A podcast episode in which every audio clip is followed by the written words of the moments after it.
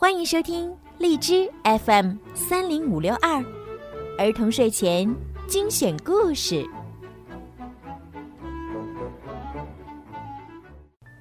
亲爱的小朋友们，你们好，我是每天给小朋友们讲睡前故事的小鱼姐姐。今天呢，小鱼姐姐要给你们讲冒险小恐龙的故事了。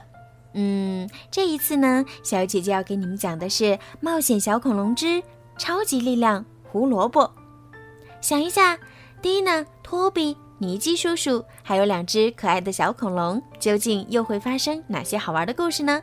让我们一起来听今天的故事吧，《冒险小恐龙之超级力量胡萝卜》。人物简介：尼基叔叔，双胞胎兄妹俩的叔叔。拥有一家宠物店，脾气温和，为人和善，细心的照顾着兄妹俩的起居，在危险来临时保护着兄妹俩和恐龙，正义感十足。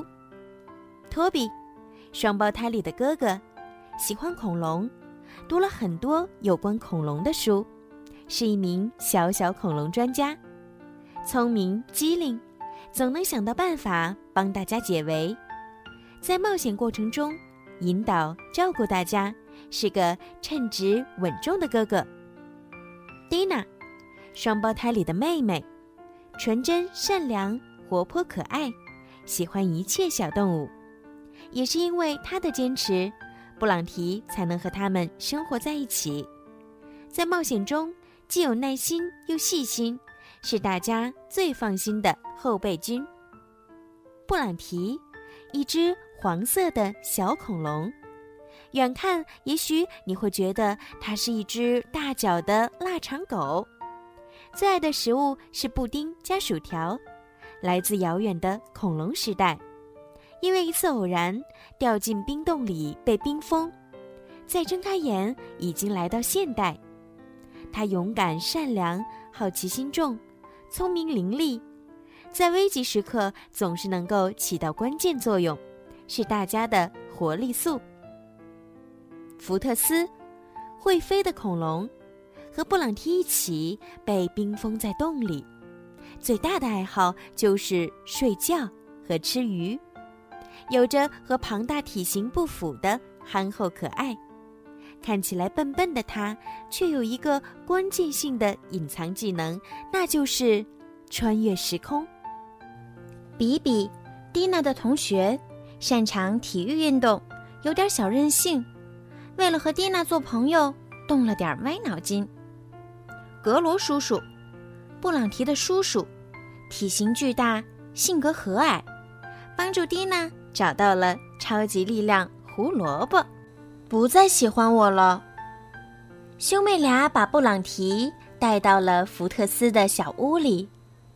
布朗提有好多事情想告诉自己的朋友。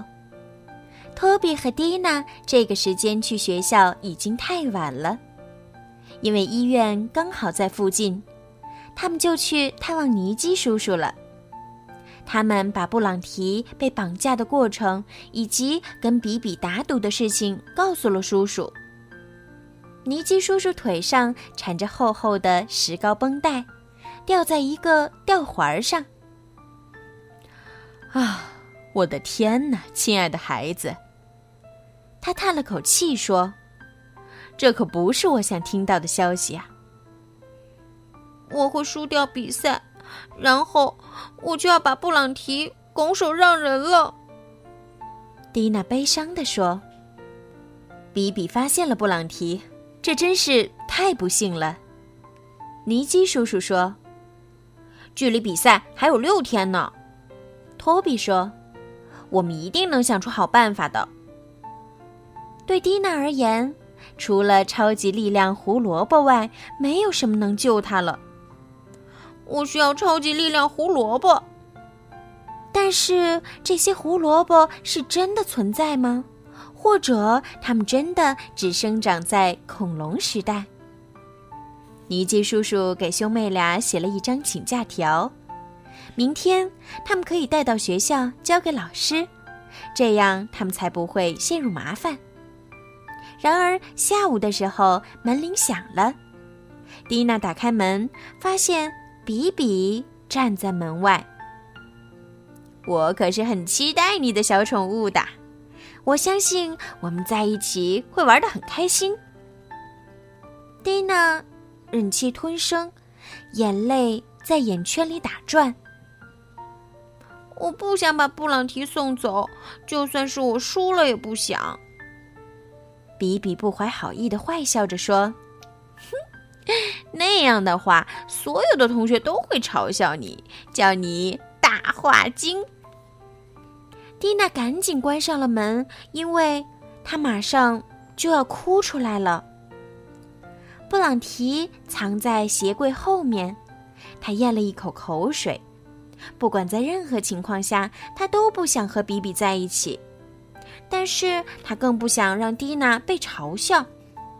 他悄悄溜到福特斯的小屋里。我该怎么办呢？我不想让蒂娜每天不开心。福特斯倒挂在房梁上，轻轻摇摆着。他思考着：“你应该把你做过的坏事都告诉他，那样他就不再喜欢你了，就能开心的把你送走了。”这个主意听起来还不错。即使这样，布朗提还是没办法开心的跳跃。晚上。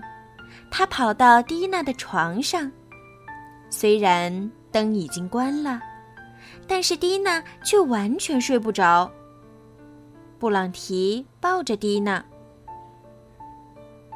我有些事情要告诉你，蒂娜。”他轻声说：“我也是。”蒂娜也轻声回答说：“你想要跟我说什么？”我喜欢你。这次轮到布朗提变成爱哭鬼了，但是他还是要坚持按照福特斯的建议做。好啦，今天的冒险小恐龙之超级力量胡萝卜就讲到这儿了，小朋友们可以期待一下下一次的连载哦。如果想提前一周收听到好听的冒险小恐龙的故事呢，记得要在荔枝 FM 上购买小鱼姐姐的粉丝会员，这样的话呢就可以提前收听喽。而且呢，小鱼姐姐也会不定期的在粉丝会员中抽出幸运的小耳朵送上礼物哟。好啦，晚安。